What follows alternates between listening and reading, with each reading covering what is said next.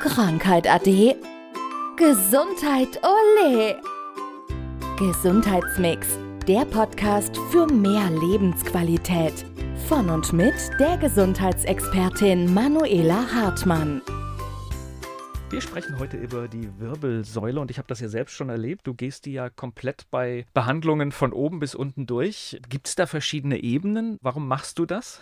Alles hängt mit allem zusammen und mir ist es immer ganz, ganz wichtig, dass eben die ganze Wirbelsäule behandelt wird, weil wenn wir die Lendenwirbelsäule haben, das ist natürlich so auch wieder Basis, Fundament und wenn die nicht stimmt, dann kann es natürlich sowohl nach oben nicht stimmen als auch nach unten nicht. Das heißt, da gucke ich schon mal immer die ganze Wirbelsäule durch und dann ist es so, ja, wir haben die drei Abschnitte in der Wirbelsäule, also die Halswirbelsäule, Brustwirbelsäule, Lendenwirbelsäule und die Halswirbelsäule ist ähnlich aufgebaut wie die Lendenwirbelsäule, so von der Wölbung, vom Knick, wenn du seitlich drauf guckst und da gibt es dann eben auch schon wieder ganz viele Verbindungen über Bänder, über Faszien. Und das heißt, wenn die Lendenwirbelsäule zum Beispiel nicht so mobil ist, dann kann ich schon davon ausgehen, dass oben in der Halswirbelsäule auch wieder was nicht so richtig in Ordnung ist und eben aber auch umgedreht die Rückkopplung. Und da ist immer wieder die Frage, was ist zuerst Henne oder Ei? Und deswegen schaue ich mir alles an. Also ganz naiv gefragt, das heißt also, wenn unten irgendetwas ein bisschen verschoben ist, hat das irgendwann Konsequenzen bis nach ganz oben. Genau, das hat sowohl Konsequenzen nach oben als auch nach unten, weil wenn du nur ein bisschen schief bist im Bereich der Lendenwirbelsäule, heißt es für mich, dass du ja auch einen Fehlstand im Becken hast. Das heißt, dann ist diese sogenannte Beinlängenverkürzung, wie es ja immer wieder bei den Ärzten auch diagnostiziert wird, wofür du dann auf der einen Seite Einlagen kriegst.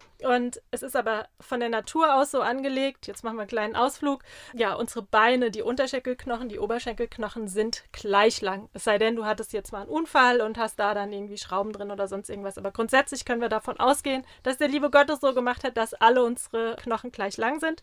Und ich gehe da immer davon aus, dass eben die Beine auch gleich lang sind. Und wenn es eben nicht so ist in der Untersuchung, dann kann ich davon ausgehen, dass irgendwo im Bereich der Wirbelsäule eine Blockade ist, was eben dann diese Schiefstellung im Becken macht und eine scheinbare Beinlängendifferenz. Aber auch hier wieder die gute Nachricht. Also A, man kann es behandeln, man kann genau. viele Dinge wieder zurechtdrücken. Ich weiß nicht, wie man es ja, ja. richtig nennt, also zurechtdrücken. Genau. Und auch da kommt dann wieder Übungen machen, dass man halt auch im Lot bleibt. Ne? Genau, dass es sich am Ende stabilisiert. Also da gibt es ein paar auch einfache Übungen. Das haben wir jetzt schon öfter gesagt. Wenig Aufwand, viel Erfolg. Also eben Übungen, die du auch mal zwischendrin machen kannst. Hier mal fünf Minuten, da mal fünf Minuten. Minuten und dann unterstützt du das Ganze eben dann zu Hause und ohne Aufwand.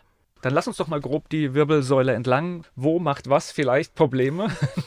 Naja, die Halswirbelsäule, da können wir jetzt schon mal so Richtung Kopf denken. Also Halswirbelsäule ist ja der obere Abschnitt. Alles, was mit dem Kopf zusammenhängt, ob das jetzt an den Augen ist, also trockene Augen zum Beispiel, können aus der Halswirbelsäule kommen. Ohrensausen, Tinnitus, das kann aus der Halswirbelsäule kommen, wenn es ansonsten keinen Befund gibt. Trockene Schleimhäute, Nasenschleimhäute, Fließschnupfen, das kann tatsächlich auch sein, dass im Bereich der Halswirbelsäule was nicht in Ordnung ist. Alles, was mit der Schilddrüse zusammenhängt, kann mit der Halswirbelsäule im Zusammenhang stehen. Das sind schon mal so grob grob von der Halswirbelsäule die Probleme. Dann, wenn wir weitergehen Richtung Brustwirbelsäule, da kann dann zum Beispiel auch immer mal wieder ein Zwicken im Bereich des Magens sein, also vorne im Bauch. Es kann ja Leber-Galle-System sein, je nachdem, wo dann die Beschwerden sind. Also rechte Seite ist eher Lebergalle, linke Seite ist eher Magen. Ja, was dann gestört sein kann. Habe ich zum Beispiel auch immer wieder eine Patientin, die war dann wirklich auch von Arzt zu Arzt gelaufen, hatte Schmerzen im Magen und es war alles abgeklärt, Magenspiegelung und alles war in Ordnung. Und es war in Anführungszeichen nur eine Blockade in der Brustwirbelsäule. Und siehe da, nach der ersten Behandlung waren die Magenschmerzen weg, der Druck aus dem Magen war verschwunden. Und jetzt weiß ich es einfach. Also wenn sie Magenschmerzen hat, geht sie jetzt nicht mehr zum Arzt, sondern kommt direkt zu mir. Blockade ist raus, Magenschmerzen sind weg. Und ja, nach unten, wenn wir jetzt schon im Verdauungstrakt sind, die Lendenwirbelsäule, da kann es eben sein, dass sie mit Verdauungsstörungen zusammenhängt, sowohl Verstopfung als auch ja immer wiederkehrende Stühle oder mit der Blase zum Beispiel, immer wieder Druck auf der Blase, obwohl die Blase gerade geleert wurde. Das können alles so Anzeichen sein. Und nochmal von der Halswirbelsäule her Richtung Extremitäten, alles was mit der Schulter, Hand, Ellenbogen zusammenhängt und Lendenwirbelsäule, alles was nach unten geht, Hüfte, Knie zum Beispiel oder Füße, kann dann eben aus dem Bereich der Lendenwirbelsäule kommen. Und das sage ich jetzt mal als Laie, lieber mal zu dir kommen oder zu einer Kollegin und Kollegen und nachschauen lassen als eine Magenspiegelung.